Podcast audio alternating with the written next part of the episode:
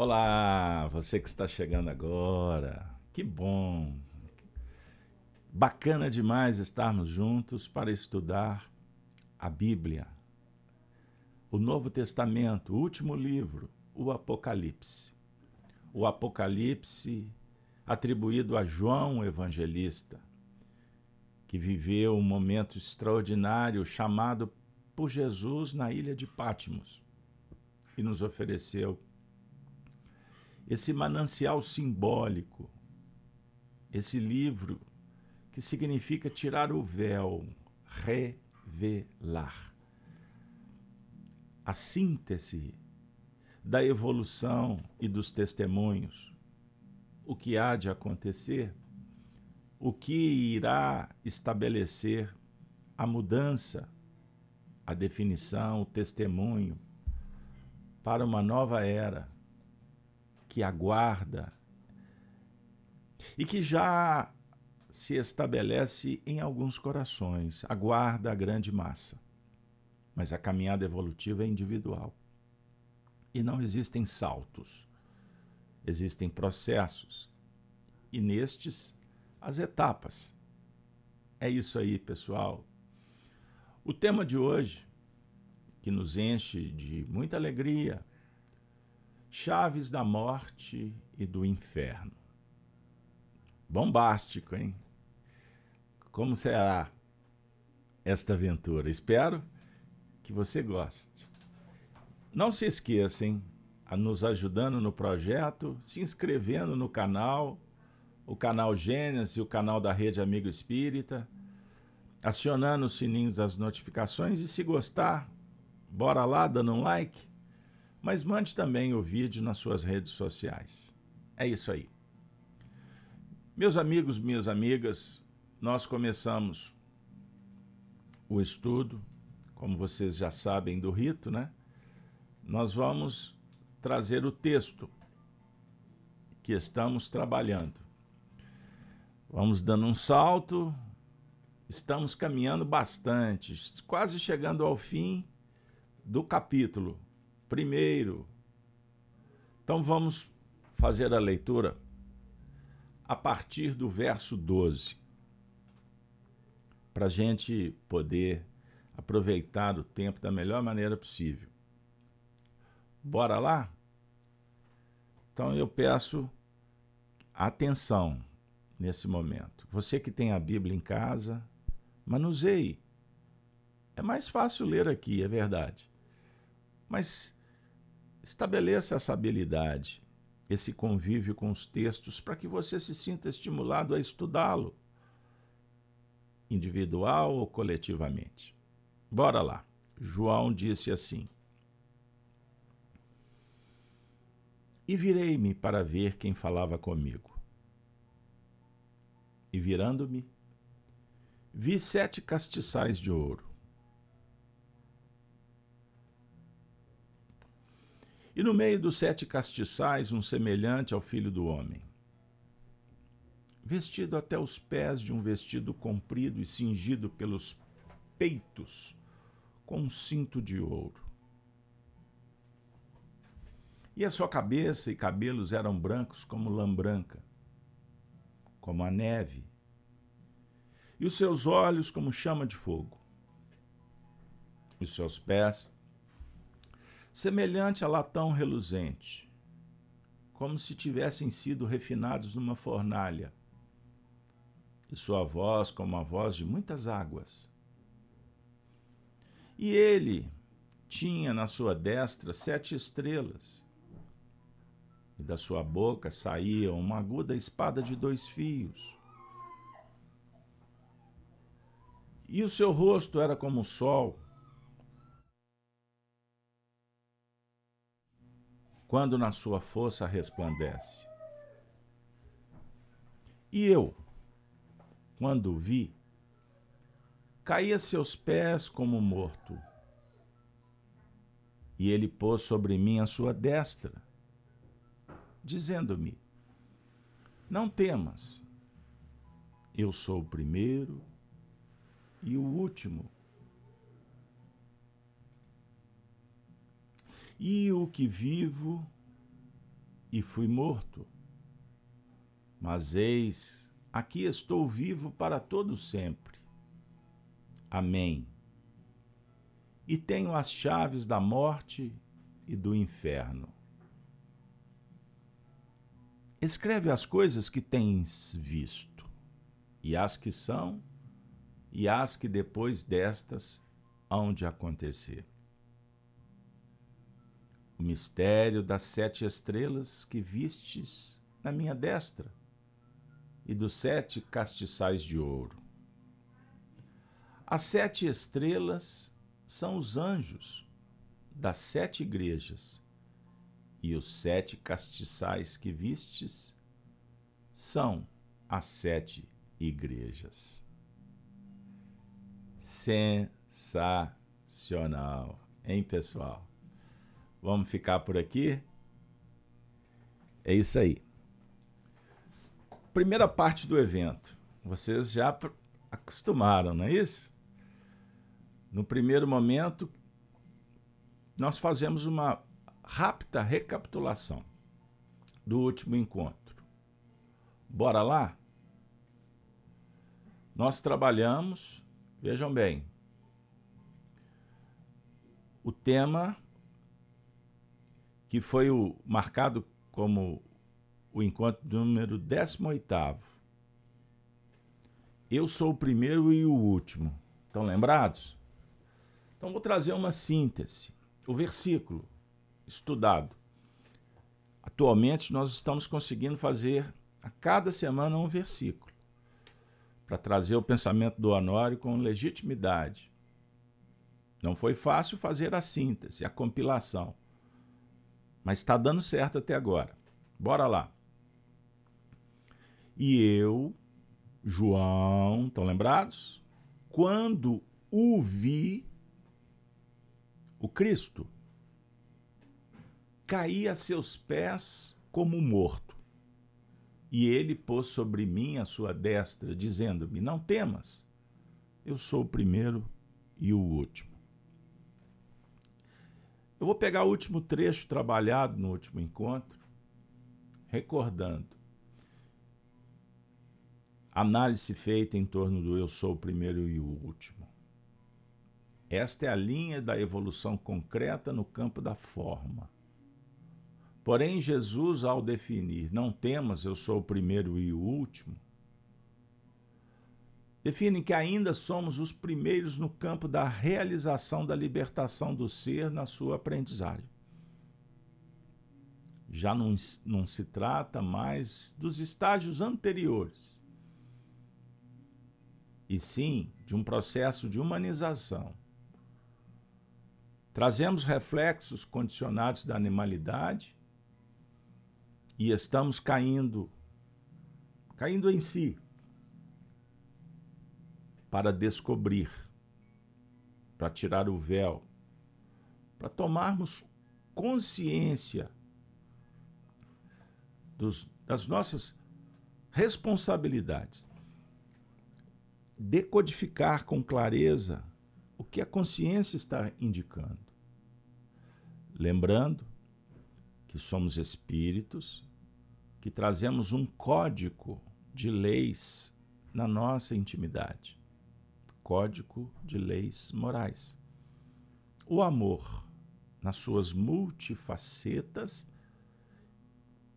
nos convidando, motivando, inspirando para fazer acontecer o bem, que nós damos o nome de virtudes, desenvolvendo faculdades, conhecimento, aprimorando sentimentos, educando as emoções. Assim caminhamos na direção da perfeição.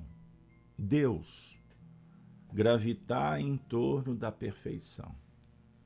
Eis o périplo, a jornada evolucional, cíclica, etapas, processos, oportunidades, reencarnações, desencarnações, intercâmbio entre espíritos que sabem mais sabem menos, trocas, experiências, intercâmbio. Jesus, quando afirma para João em Patmos, eu sou o primeiro e o último, podemos, recordando, dizer que em nível sócio evolutivo, social evolutivo, espiritual, como queira, ele foi aquele que organizou o nosso planeta. Por isso ele pode se dizer o primeiro. E ele nos aguarda nas, nas conquistas, então ele será o último. Ele que vai apagar a luz? Não. Isso é só uma ideia. Ele nos acolheu espíritos viajores e disse assim: Vou com vocês até o fim. Então ele é o responsável na nossa trajetória humana na Terra, que em outros mundos, outros Cristos. Escala, hierarquia, ordem. Ensina Kardec que o universo funciona por leis. O universo é um todo harmonioso. Guerra, conflito, flagelo, destruição é consequência da desvinculação do indivíduo com ele mesmo e com as leis naturais. Mas um indivíduo ou uma coletividade, por exemplo, planetária, ela não tem força para criar uma desarmonia cósmica. Então não pensem e nem se movimentem pautado em narrativas humanas presunçosas e destituídas de fundamento. Percebam bem. Então não existe uma guerra estelar por aí. A ignorância, o egoísmo, é que sugere uma ilusão que Deus está alheio, está fora, que não existe um direcionamento. Compreendam bem. Vocês estão entendendo? Isso é muito importante. Então, cair em si foi a tônica do último encontro, para a gente entender qual é a nossa missão. Com humildade, desenvolvendo o sentimento aprendiz. Certo? Isso aí, graças a Deus. Vamos para a segunda parte? Hoje promete, hein? Aperte o cinto aí, porque a nave vai partir para o cosmos, é para o universo, a sua morada, a sua realidade, o seu mundo íntimo, dialogando com Deus e com as forças do eterno, do inimaginável Versículo de hoje, o 18. E o que vivo e fui morto. Mas eis aqui estou vivo para todo sempre. Amém. E tenho as chaves da morte e do inferno. Então, só para a gente não esquecer o tema de hoje: chaves da morte e do inferno. São chaves, hein? Bom, vamos trazer o nosso amigo. Seja bem-vindo, Honório. Espírito, espíritos, equipe espiritual. A gente passeia pelo, pela história, recebemos uma, um passaporte. No meu caso, vivas emoções, vivas memórias. Eu estive lá, acompanhei para e passo. Anos 2000, virada do século, do milênio, é Grupo Emmanuel, Rua Perdões, no bairro Padre Eustáquio. Sensacional! Me recordo com muita saudade. O Honório disse assim: o trecho, e o que vivo. É uma colocação que dá autoridade ao registro. porque nunca esse material poderia vir de um morto. O termo vivo mostra-nos uma abrangência de vida, um potencial capaz de clarear qualquer ângulo das necessidades evolucionais do planeta. Olha que maravilha. Sensacional. Vejam o estudo minucioso do Evangelho que foi desenvolvido esse método chamado miudinho lá nos anos 50, no cenário do Grupo Emmanuel, a família Abreu, recordando José Damasceno Sobral, que foi professor dessa turma toda, inclusive do Anuário, Leão Zálio, Manuel Alves, tantos, tantos. Entendam bem. Depois, União Espírita Mineira, da União Espírita Mineira para o Brasil, para a Federação Espírita Brasileira, para o mundo. Sobre a tutela do professor Emmanuel, que representava uma equipe de evangelistas do além-túmulo. Sensacional. Sobre a égide de Jesus. Estou subindo na escala. Vejam bem. Então, nós temos muitos divulgadores atua atualmente. Até falando para o pessoal que está no chat, citando alguns nomes. São repetidores. E é assim que funciona a evolução. Mas o mérito vem do Altíssimo e aqueles que são os legítimos autores na terra estão sendo aqui recordados. Eu sou categórico, eu sou compromissado em dar créditos a quem os merece. Beleza? Com todo respeito à atualidade e àqueles que prosseguem compartilhando o que aprenderam nestas fontes. Alguns são mais abalizados intelectualmente, alguns têm mais carisma, outros mais habilidade na pedagogia, na expressão, mas a gente tem que lembrar sempre que o nosso fulcro de radiação é a ilha de Patmos. O cenário era esse. Jesus e João Evangelista. E João coloca para nós uma expressão maravilhosa, meus amigos. E o que vivo e fui morto. O Honório está interpretando para a gente, nos convidando a subir um degrau nessa escala. Porque o material espiritual não pode vir de um morto. Que Deus é Deus dos vivos. A morte é consciencial, moral. A morte biológica do corpo, dessa estrutura, vai para o túmulo. o Espiritismo oferece o retorno dos imortais. Não são mortos que voltam. E por isso é que eles têm muito que dizer. Então, aquele aspecto que está morto, ele não floresce.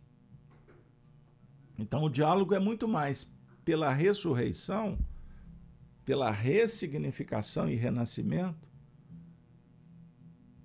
que representa a própria luz da imortalidade, o sol crístico.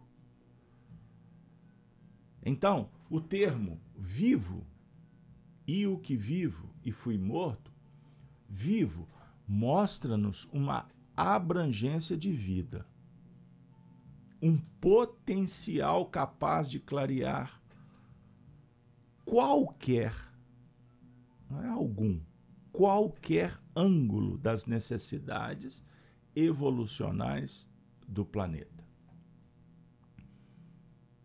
Entendamos isso. Aonde a vida, tudo é possível. Nada é impossível. O limite é o céu. Pense nisso.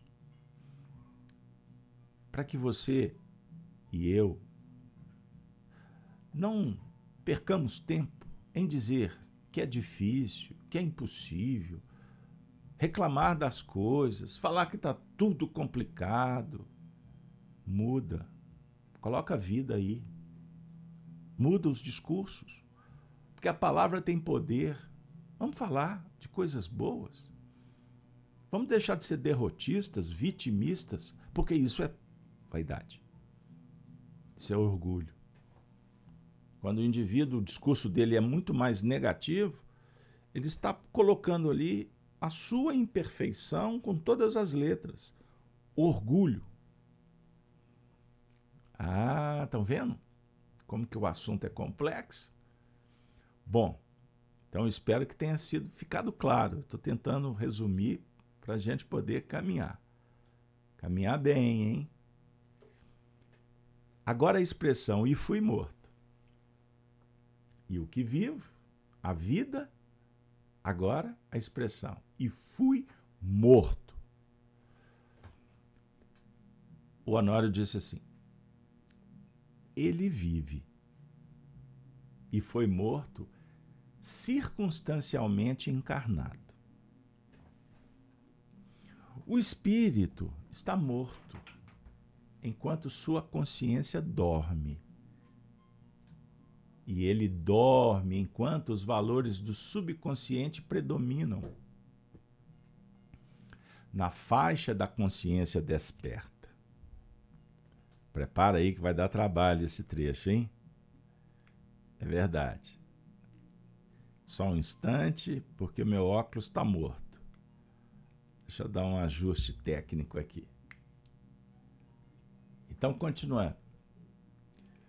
A legítima morte é a reencarnação. Ah, que legal. André Luiz diz-nos que o berço da evolução é o plano físico e que o plano espiritual aprimora. Entretanto, a grande maioria desencarna e é recebida com maca, precisa de tratamento, precisa de padioleiros, precisa de muleta, precisa de óculos. Porque não sabe nem o que estava fazendo na terra. Hum. E nem o que é o lado de lá. Para onde volta. Como em João 5, 29, encontramos a seguinte expressão. Eu deveria ter colocado em itálico. Quem ama vive e é o vivificante. Quem não ama existe. É a alma vivente. Somos mortos pelas resistências da treva.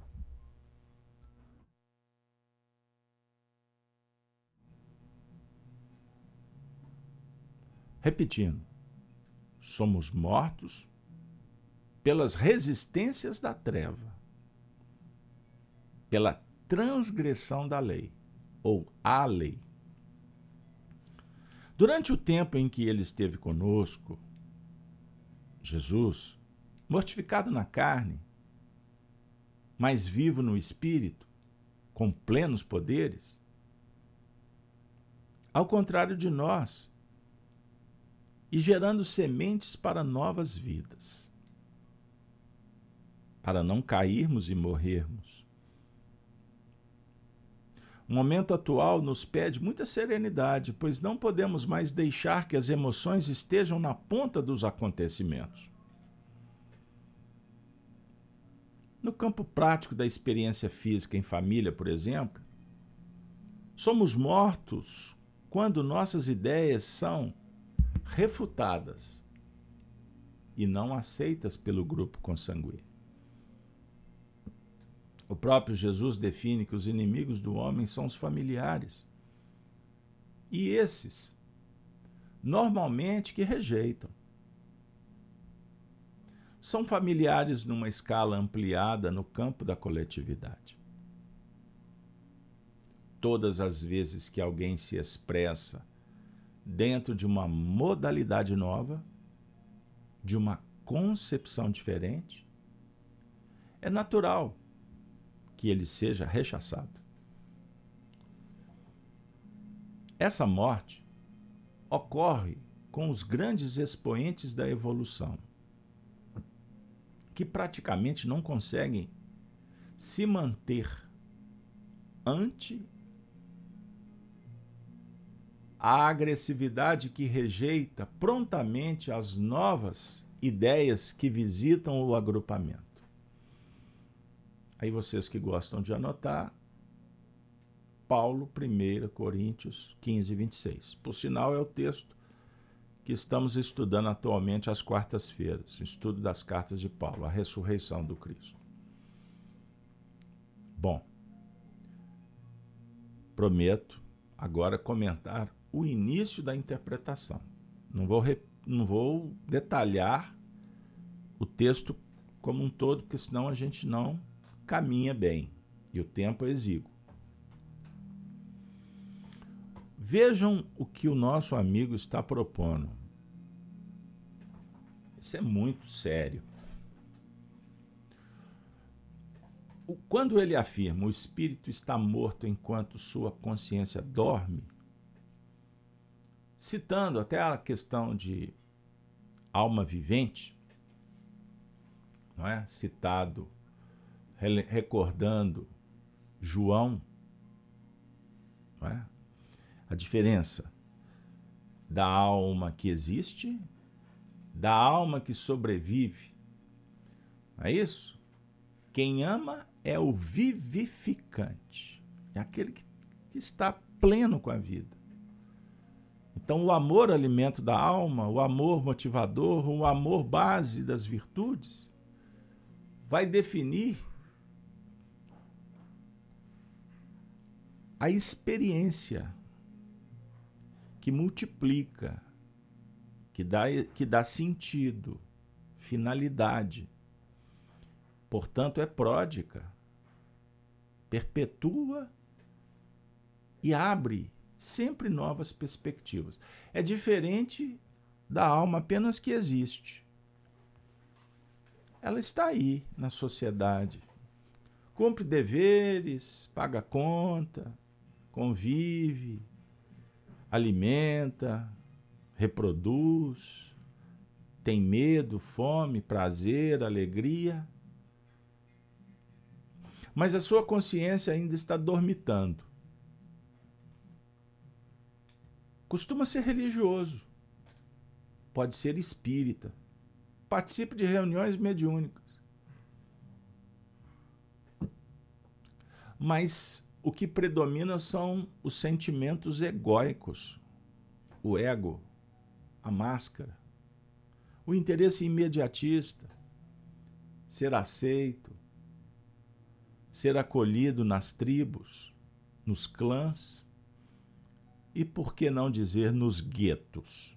O negócio é estar na onda, na crista, lá no topo porque no início chega fingindo humildade, mas daqui a pouco põe as garras, as mandíbulas, as tetas de fora. E regurgita, naturalmente, quando o sistema gera o cansaço, a exaustão. Queda é a consequência da ilusão. Percebam bem. Bom, agora no cenário filosófico, ainda podemos ressaltar a expressão que o Honório compartilhou. E ele dorme enquanto os valores do subconsciente predominam na faixa da consciência desperta. Então, aqui, numa linguagem da psicologia transpessoal, podemos afirmar que são as subpersonalidades que estão no subconsciente. Você tem uma personalidade atual, seu CPF, nome, família, profissão, religião, time do futebol, tudo tem a ver com a sua personalidade atual. Mas existem as que estão escondidas, estão guardadinhas aí nas camadas inferiores.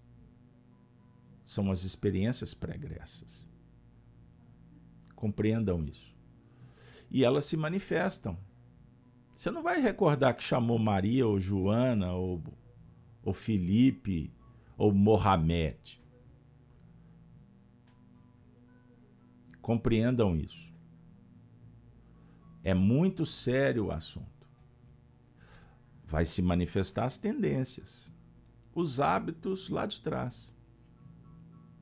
Então, tendências egóicas, também os valores adquiridos em nível de virtude. Certo? Então, minha amiga, meu amigo, a consciência, entre aspas, né? o entendimento do aqui e agora define um caráter interessante e a gente se movimenta com uma certa ou uma pseudo-segurança. Mas, vez por outra, surpresas no caminho, uma tendência brota, favorecido por uma circunstância da vida. Aí você vai ter que lidar com as emoções, conhecidas ou não. Ou seja, os desequilíbrios que brotam, pois ainda não temos a garantia que vamos superar, que vamos trabalhar bem com elas. Então, a legítima morte, eu fui morto, é a reencarnação. Ou seja, a reencarnação a definir o berço da evolução. Aqui é o berço. E na citação André Luiz, está no livro Evolução, do, Evolução em Dois Mundos. Quando voltamos para o mundo espiritual, vai haver um aprimoramento, mas depois tem que voltar para o berço. Agora tem aqui um alerta. Espíritas, espiritualistas, mas mais os espíritas. A grande maioria desencarna ou seja, retorna para o plano espiritual em tese para aprimorar, e chega no mundo espiritual capenga, trôpego, cego, doente, louco, desgrenhado, com expressões horripilantes, sem forma até. É verdade. Não sabem o que faziam. Não se interessaram em ouvir a consciência. Tripudiaram, adulteraram, prostituíram.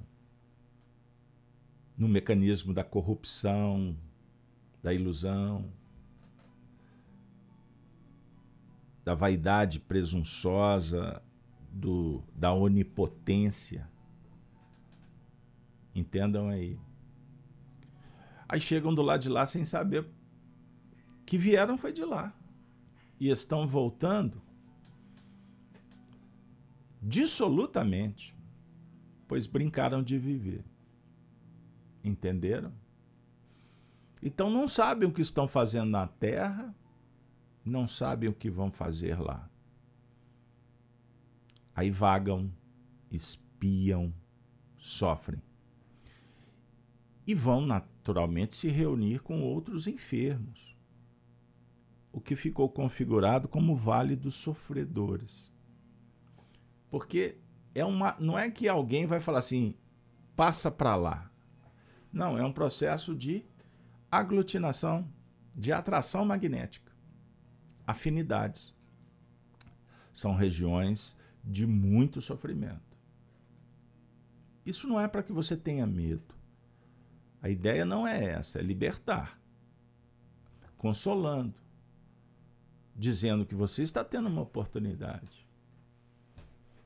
Então não exista, viva. Descubra a finalidade da vida e trabalhe por isso. A gente lida com as leis físicas, fisiológicas e as leis da alma. Mergulhe, matricula, estuda, aproxima dos que cooperam com Cristo e, e estes respeitam os valores e o tempo de cada um e trabalham no sentido original do perdão. O diálogo sempre é amistoso, fraterno, motivador. Jamais ele vai criar empecilhos, ruptura. Sabe aquele canal que você tem procurado aí na rede?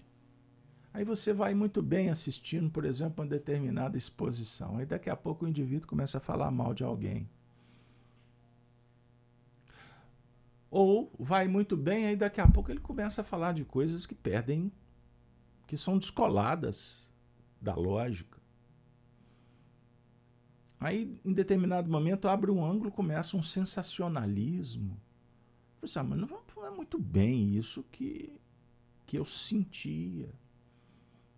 Imagine a gente trazer aqui para o nosso núcleo de convivência um grande vulto do Espiritismo que nós aprendemos por documentos, comprovações, que, que foi uma pessoa que semeou só o bem. Aí a gente começa aqui a tentar denegrir a imagem falando de comportamentos humanos com o intuito de descaracterizar é, as coisas mais nobres e que são mais evidenciadas. Vejam bem, o que, que eu estarei fazendo? Mortificando. Estare, estaremos encastelando, enjaulando, algemando o pensamento. Então Jesus foi muito enfático quando falou para os fariseus que eles estavam se desviando do caminho. Compreendam bem.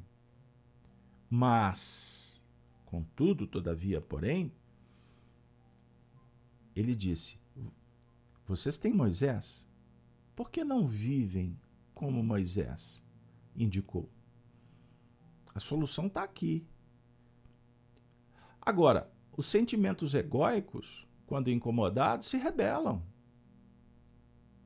E o que eles fizeram? Vamos matar. Mata. Retira, remove, deleta do contexto. Porque ele está fazendo, falando de coisas que movimentam o status quo. Compreendam bem. Isso causam, causou o quê? Um reboliço, um transtorno. A fala do Cristo era luz, mas para eles, treva. Então se organizam assim. Então, só para não perder uma contribuição valiosa do Paulo Toledo da Luz, não existe céu e nem inferno como lugar circunscrito e sim como estágio de consciência de acordo como viveu ou como esteja vivendo aqui na Terra. É a colheita obrigatória. Paulo, muito obrigado pela sua contribuição, muito oportuna, uma vez que falamos de regiões espirituais de sofrimento elas são sustentadas exatamente pela exposição que você reproduz da essência doutrinária kardeciana. É isso aí. Porém, Paulo, se você me permite, apenas abrindo um outro ângulo da verdade exposta por ti, muito feliz por sinal, é que no mundo espiritual, espíritos, eles se reúnem face ao estado vibracional. Nós somos entendidos no universo pela frequência que emitimos. Então nós é, elegemos aquela onda mental, aquela vibração de acordo com os nossos interesses. E sem dúvida alguma, estamos aqui agora juntos, formando uma região espiritual que se caracteriza pelo estudo, pela compactação das, dos, nossos, dos nossos projetos, vamos dizer assim, intercambiando, trocando experiências. Estamos numa região espiritual. Fisicamente você está na sua cidade e eu na minha. Não é isso? Cada um na sua parte. Fomos abraçados pelo Cristo e participamos agora de uma região espiritual elevada. E esta região ela produz, porque ela manipula. A nossa mente manipula o fluido cósmico universal. E aqui nós podemos produzir pão, mel, leite, flores, perfumes, cores, música. Tudo pode se tornar realidade na nossa concepção mental. E isso traz repercussão para os corpos, para os nossos perispíritos então, quando nós desencarnamos, assim funciona o mundo espiritual. E existe organização do lado de lá escolas, hospitais. Então, existe uma matéria que é consubstanciada, que é plasmada. Mesmo que transitório esses mundos, eles são realidades. Isso é comprovado. É um diálogo muito legal no cenário espiritista. Embora existem radicais, linhas que refutam, por exemplo, a abordagem sobre as cidades no mundo espiritual. Mas não é o nosso fórum aqui. O certo é que viemos do mundo espiritual, para lá voltaremos. Com o corpo, com os corpos, ou em nível mental, vibracional, como queira. O diálogo do Apocalipse é tirar o véu para que a gente possa entrar nu. As tessituras, as máscaras, que elas possam ficar no caminho a configurar as imperfeições e que a nossa alma esteja pura, limpa, para olhar para a luz na sua essencialidade.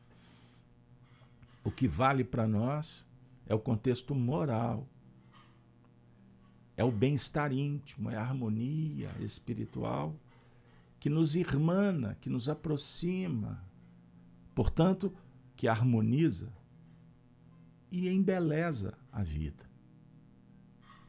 Então, a morte, a carne, o inferno, na verdade, é a ausência da dinâmica, do progresso, da luz, do bem Olha que maravilha. Então, muito obrigado às participações e a gente segue em frente. Ficou, ficou um pouco mais claro o texto lido do nosso irmão Honório Abreu? Olha que sensacional. Todas as vezes que alguém se expressa dentro de uma modalidade nova, de uma concepção diferente, é natural que ele seja rechaçado. Gente, o drama, o drama maior, o drama maior que o conhecimento traz é o trabalho de fazer com que ele aconteça, colocar em prática. Existe um Haddad oriental sensacional.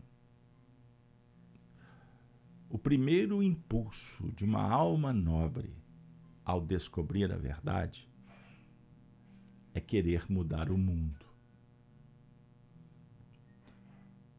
Até que, caminhando por muitos vales, por descer nas regiões desconhecidas ou, na, ou conhecidas, tentando mudar,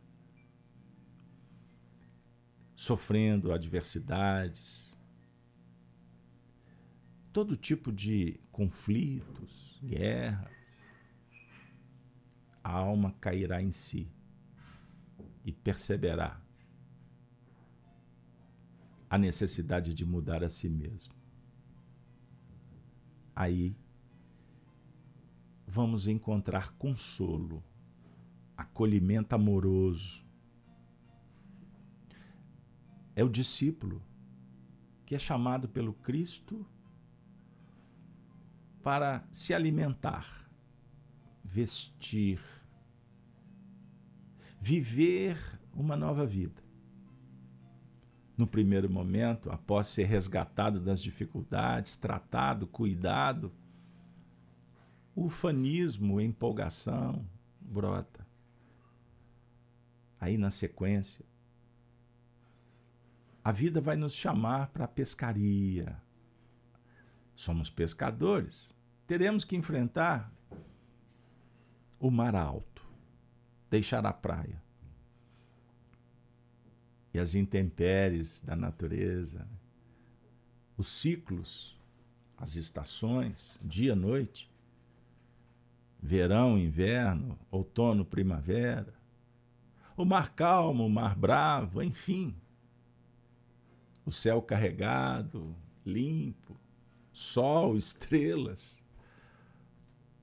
bússola, âncora, instrumentos, redes, colaboradores, pescadores. Chega um momento em que teremos que enfrentar as intempéries necessárias que vão nos ensinar a ser um bom brigadeiro, um bom pescador.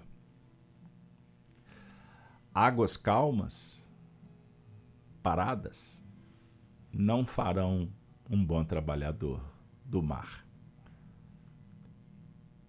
Em determinados momentos vamos enfrentar tempestades e vamos esquecer todas as lições.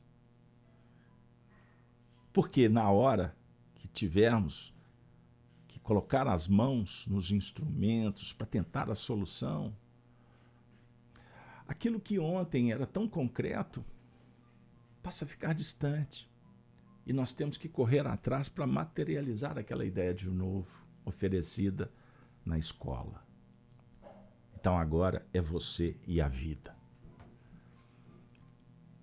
O, certo é que jamais o viajor estará abandonado e surge um vulto no meio da tempestade um espírito, uma alma, algo, um sinal.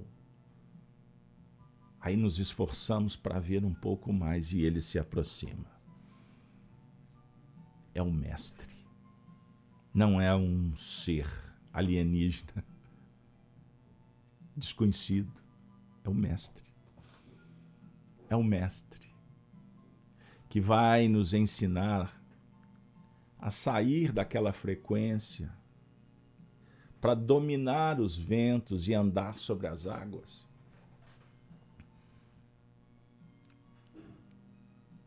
No primeiro momento a gente vai. Daqui a pouco a gente oscila. Aí a gente volta para aquela condição anterior e ele estende a mão carinhosamente, quantas vezes forem necessárias para nos mostrar que todas as adversidades, como a incompreensão, o apupo, a perseguição, a difamação, a indiferença, a rebeldia, são experiências, são oportunidades que precisamos não permitir serem desprezadas pelo nosso ego é necessário que haja um acolhimento amoroso, não uma guerra, uma batalha, estilete, bomba, espada, flecha, laser. Não. Não é rechaçar com desequilíbrio, permitir emoções descabidas, desequilibradas, que vão gerar doenças. Quanto poderíamos transformar tudo isso em um sinal convidativo para sermos melhores. Então é uma oportunidade para desenvolvermos o sentimento aprendiz, humildade, sensibilidade. Senhor, muito obrigado até por isso. A gente pode fazer de uma experiência desafio uma experiência aprendizado. Com muita sensibilidade, é o que o Apocalipse propõe nesta manhã para você. Então, o que a princípio é morte, é perda, é vitória. Nas adversidades do mundo materialista, hedonista, sexista, prestem atenção. O amor ganha quando perde. No reino do Espírito, entendemos isso. Não é que o amor perde, o amor é misericórdia e ele espera. Para que ele aconteça. Para que ele seja a luz acionada por todos. Não só por uma parte, mas por todos. Mas eis que aqui estou vindo para todo sempre. Então, vamos fazer a leitura até agora? e o que vivo e fui morto. Mas eis aqui estou vivo para todo sempre, afirmou Honório. Temos muitos encarnados que estão circunstancialmente mortos, mas plenamente vivificados, vencendo a morte em plena reencarnação libertando-se da escravização da carne. Então, tem os desencarnados mortos e encarnados vivos. Mortos nas sensações da vida física. Então Jesus se submeteu à morte, à encarnação, para vivificar os que estão legitimamente mortos. Ele se assemelhou a nós, não para representar uma peça, pois, pois perguntou a nós: Até quando vós sofrerei? Jesus sendo morto na cruz, por amor a todos nós, recicla em novas bases o, o que aconteceu com Abel, morto por Caim. Nesse aspecto, temos a tentativa de desativação dos valores elevados. Quem está morto efetivamente é quem matou, e nem quem, quem foi morto. Quem matou Jesus é que estava morto. Quem matou Abel é quem estava morto. Concluindo, é quando a criatura está sendo rejeitada pelos parâmetros de amor vivenciados e não sendo compreendido. Portanto, Jesus não foi morto na cruz, e sim descendo ao orbe terreno chegando na manjedoura. Sufocado pelos fluidos densos, pelas dificuldades vibratórias. Amigo, você convive, já conviveu com médium claro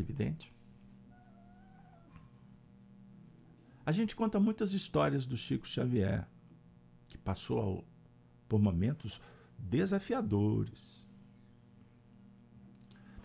Os biógrafos que registraram com imparcialidade a vida do Chico, porque existe uma gama de, dos idólatras. Então existem Chico Xavier para todo gosto, no jardim de infância, na igreja, dentro do lar, o Chico Xavier do Centro Espírita, o Chico Xavier da mídia. Aliás, ele ficou bem midiático ultimamente.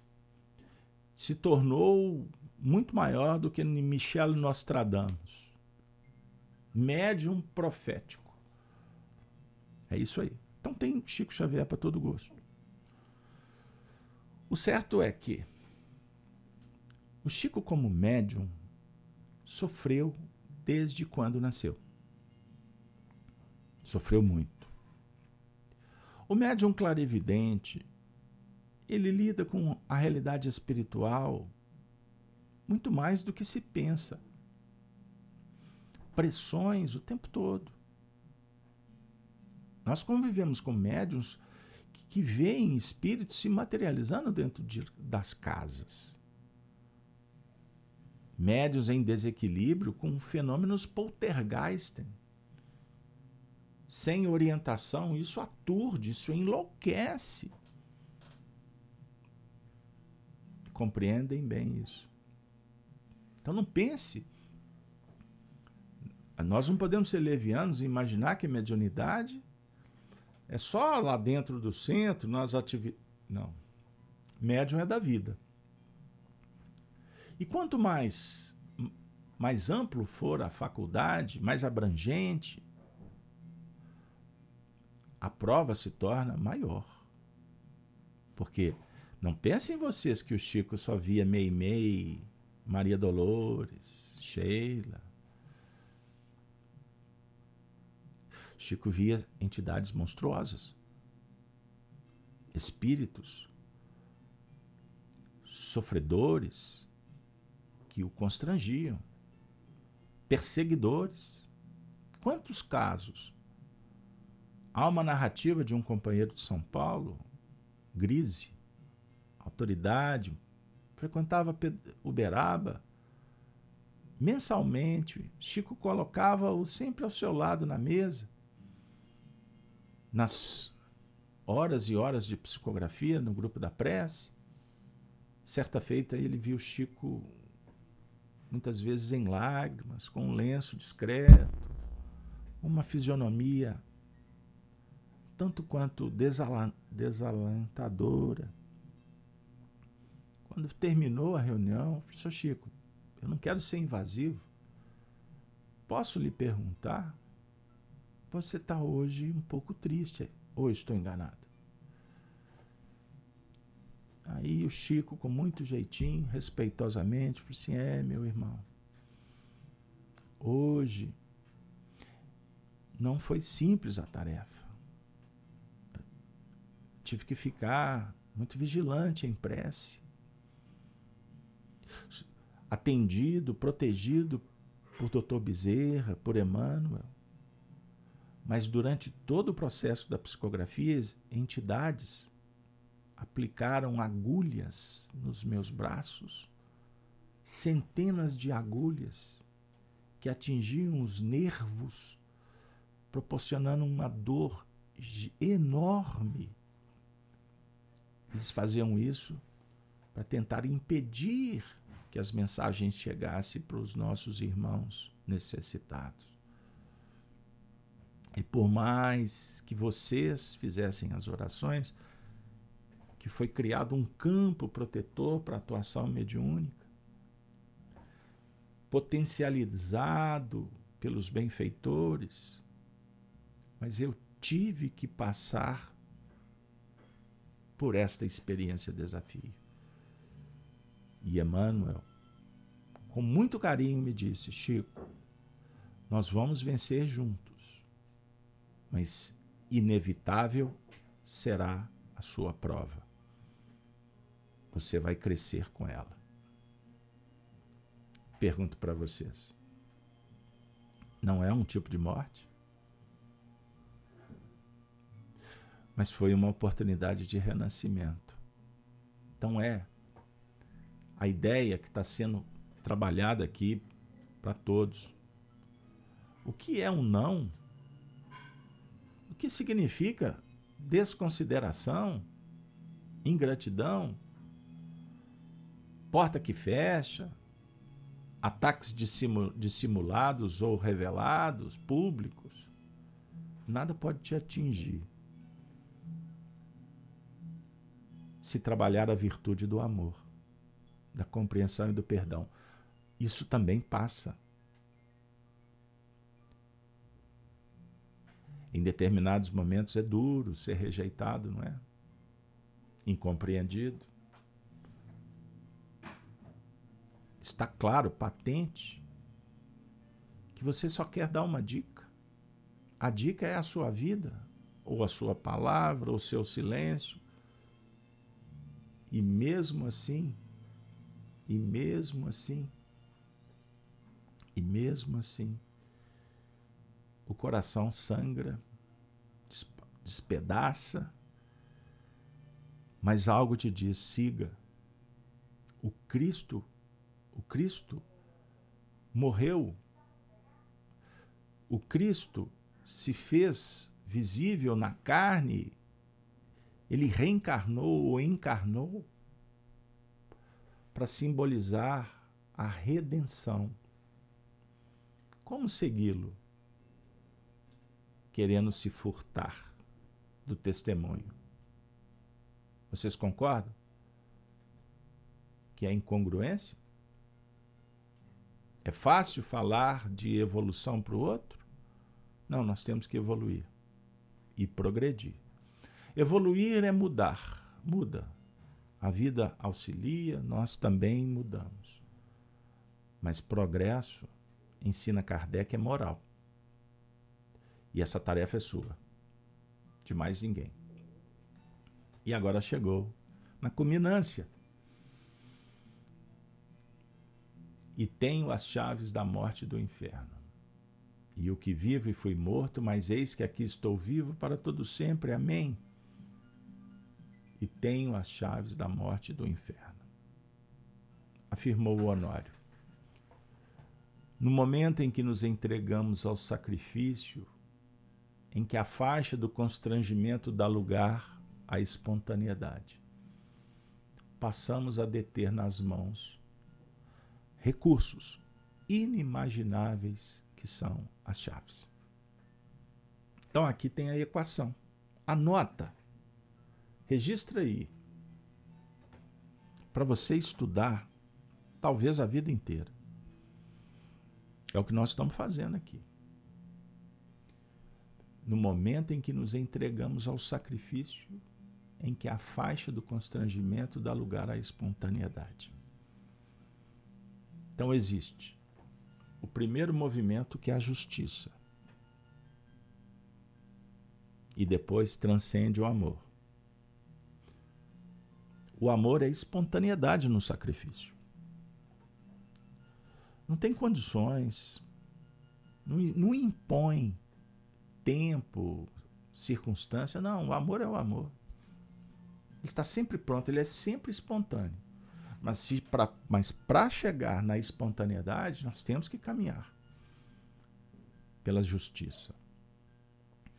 Então, nós podemos citar a título de ilustração Jesus quando disse: quando alguém vos pedir a capa,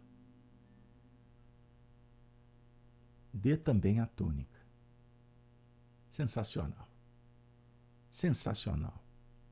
Quando alguém te chamar para andar uma milha, ande a segunda milha também. Mas para andar a segunda milha, nós temos que andar a primeira. A primeira é prova, é expiação. A segunda milha já é a espontaneidade do amor. Isso é só para dar uma ideia. Então, para que saibais que o Filho do Homem tem na terra poder para perdoar os pecados. Então, no plano da efetiva renovação interior pela transformação, gerando o Filho do Homem, há o perdão íntimo, as chaves para sair da morte e do inferno, e não para entrar. Então a chave aqui é para sair.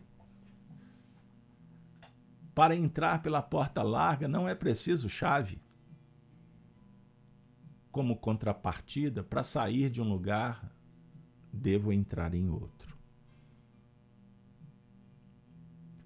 O que, que ele quer dizer? Quando me projeto num grupo, salto para o outro. Enquanto não tiver a chave do reino dos céus, não conquisto a chave da saída da morte e do inferno. O que, que ele está falando, gente? Posso dar um exemplo? O indivíduo trabalha numa repartição. Os anos passaram, chegou num ponto que ele já não dá mais conta. O que, que ele deve fazer? Pedir demissão ou procurar outro emprego? Os dois. A lógica patenteia que ele primeiro procure outro emprego. Porque se ele perder esse, como é que ele vai se garantir? Subsistir. Então, com o Evangelho, prestem atenção. Eu escutei o Honório falando isso dezenas e dezenas e dezenas de vezes. Com muita alegria e gratidão, eu replico. O Evangelho ata e a vida que desata. Não desate você. Não seja agente da ruptura. Não usa tesoura. Porque quem usar a tesoura, com a tesoura terá que se, repa, que se, que se reajustar. Compreenderam o que eu quero dizer? Então, isso é muito importante para nós nesse momento de transição das grandes mudanças. Quando me projeto num grupo, salto para o outro. Enquanto não tiver a chave do reino, não conquisto a chave de saída. Continuando. O mestre disse: Eu sou a porta. É aquele que entra por mim salvar-se-á. Eu posso sair das posses e entrar no desespero. Sair de um vício e entrar num pior. Elas nos são entregues em função do livre-arbítrio, porque elas são resultantes do nosso grau de percepção, ou seja, passamos a ligar ou desligar, abrir ou fechar quanto ao futuro. Então Jesus disse a Pedro: Eis que te dou as chaves, e tudo o que ligares na terra, ligarei no céu. As chaves devem estar associadas às chaves do céu.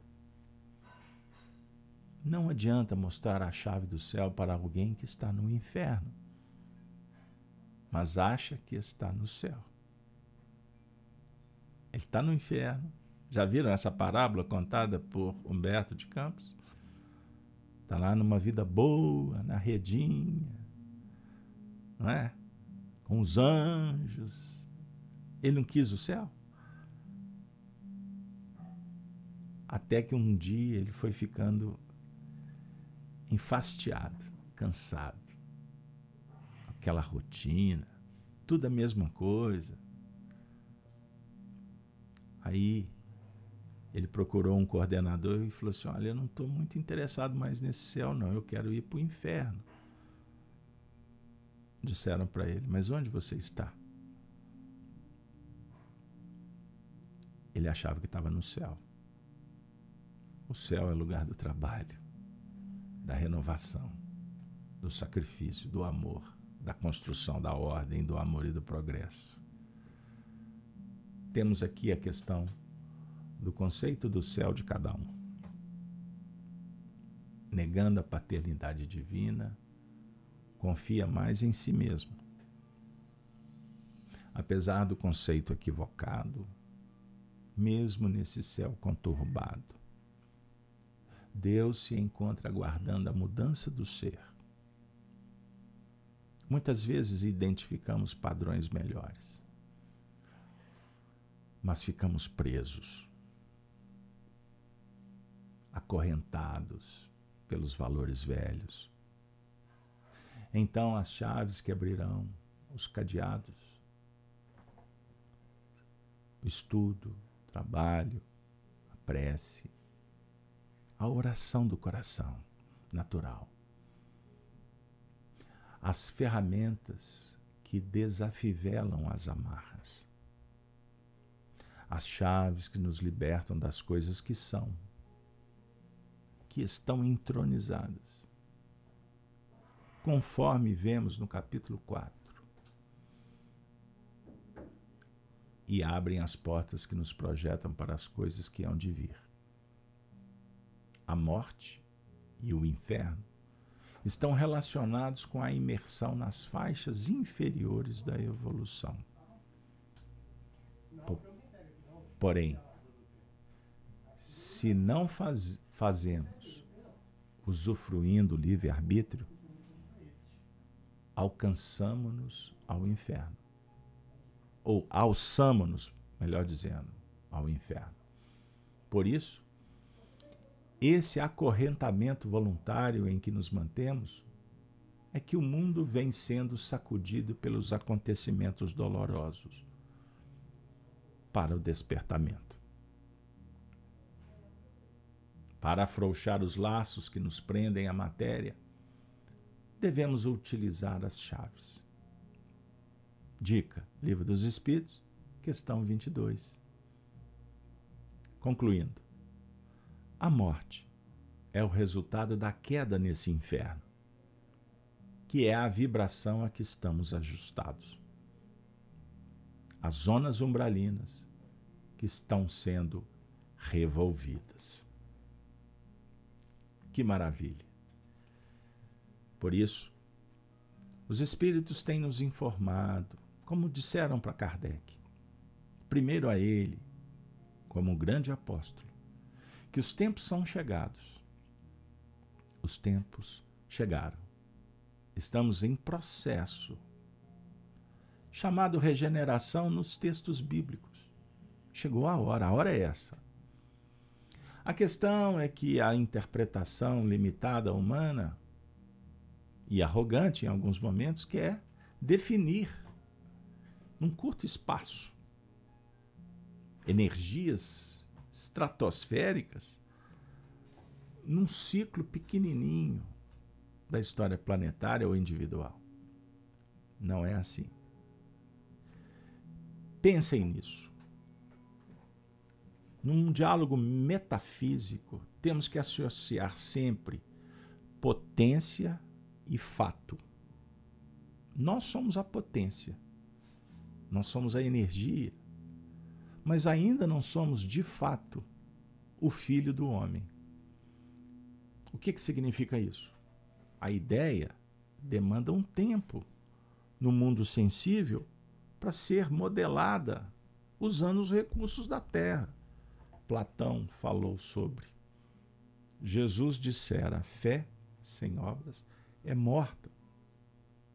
Deus não apressa a evolução 262A do Livro dos Espíritos. Então, esse período que marca as mudanças, a sensação cada vez mais é que tudo está acontecendo numa velocidade diferente. Porque as percepções estão mais aguçadas e mais conhecimento compartilhado. Tecnologia humana em franco desenvolvimento. Mas, sob o ponto de vista moral, os passos são dados lentamente. Jabuti a caminho da perfeição. Respeitosamente, para a gente brincar numa linguagem popular. Então tenhamos tranquilidade. Lembrando que o universo é regido por leis, a lei do amor, virtude por toda parte sabedoria divina em todos os universos, todas as moradas, há muitas, dissera Jesus. Não vos turbe, não turbeis o vosso coração, credes em Deus. Calma. Para que não desenvolvamos, a partir dos sentimentos egóicos, angústia olhando para trás, ansiedade observando o que está à frente. Emmanuel utiliza o símbolo de um motorista guiando um carro. Um carro com tecnologia avançada, GPS e tudo mais. Nós temos o para-brisa, precisamos de viajar olhando para frente. Nós temos um retrovisor do lado, outro próximo para verificar o que ficou, para observar o que pode estar ultrapassando, prestar atenção na questão climática, os recursos que estamos levando na viagem, escolhendo os viajores, sabendo que muitas vezes somos nós os que somos escolhidos, mas não importa. É agradecer, agradecer, agradecer sempre por estarmos jornadeando na direção do bem, do amor e da paz. É concedido agora para nós as chaves chaves da morte e do inferno para utilizarmos em busca da vida. Reflexão final. Trago esse versículo para que a gente possa, com muito carinho, sentimento de gratidão, recordar de Jesus quando dialogando com Nicodemos, conforme a descrição do capítulo 3 de João, dissera. O assunto era reencarnação, oportunidades, vitórias, quedas, erros, acertos, vida, vida em abundância, experiência. Se vos tenho falado de coisas terrestres e não me credes, como crereis se vos falar das celestiais? Pense nisso. Jesus tem falado para nós sobre coisas terrestres. Precisamos compreender a nossa destinação. Somos seres humanos. A humanidade, ela se planifica, ela se torna vitoriosa quando deixamos imperfeições pelo caminho e trabalhando com valores eternos, faz, operacionalizando as virtudes libertadoras em busca da sabedoria. Cada passo na direção da sabedoria. A sabedoria é o caminho, dissera Emmanuel por Chico Xavier. A sabedoria é o caminho, o amor é a luz. Muitos, alguns, sei lá, viemos em função do tema. Chaves, vejam aí, chaves da morte e do inferno. Tema mexe com todos, não é verdade? Dá uma balançada aí, caprichada mas o que, que vem para nós nesse momento final? É que as chaves precisam, primeiro, ser entregues. A sabedoria é que vai nos conferir. A, autorizada pela misericórdia, que jamais nos deixa a míngua de pão. Então, o conhecimento distribuído, portas se abrem, chega o momento de reconhecer o inferno que nós mesmos criamos, possibilitamos e agora reeditamos para ressignificar, para reanalisar, para modificar, entendendo que a treva, na verdade, é apenas a ausência da luz, como o frio do calor. O que, que vocês. O que, que nesse momento nós podemos concluir. chegou a hora de entender a missão que nos compete realizar aqui e agora. Seja onde for, em que tempo, mas estarmos sempre prontos para servir, sendo humanos. Aqui não é uma escola de anjos. Embora as cortes celestiais, autorizadas pelo Cristo, venham ao nosso socorro para nos mostrar que ascender o céu é conquistar valores e virtudes essenciais que estão dentro de você. É o amor que vai te trazer paz.